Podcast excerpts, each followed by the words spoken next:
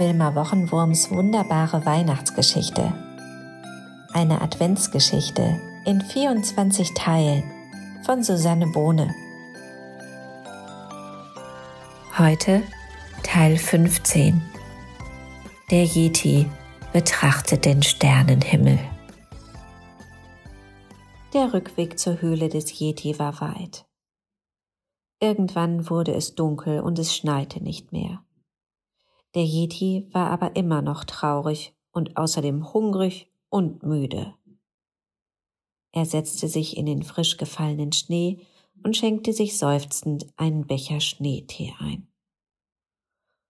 Kaselaku, flüsterte er betrübt und schaute in den dunklen Himmel. Da bemerkte der Yeti, dass die Sterne bereits aufgegangen waren.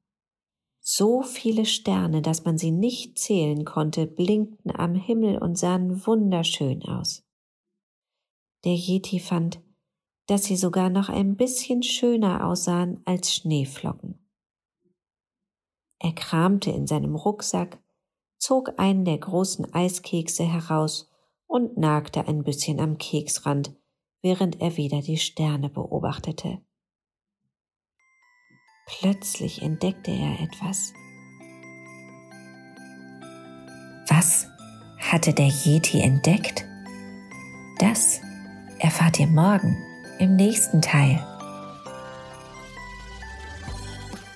Wilma Wochenwurms wunderbare neue Weihnachtsgeschichte ist als Büchlein mit farbigen Illustrationen und vielen Seiten zum Mitmachen im Handel erhältlich.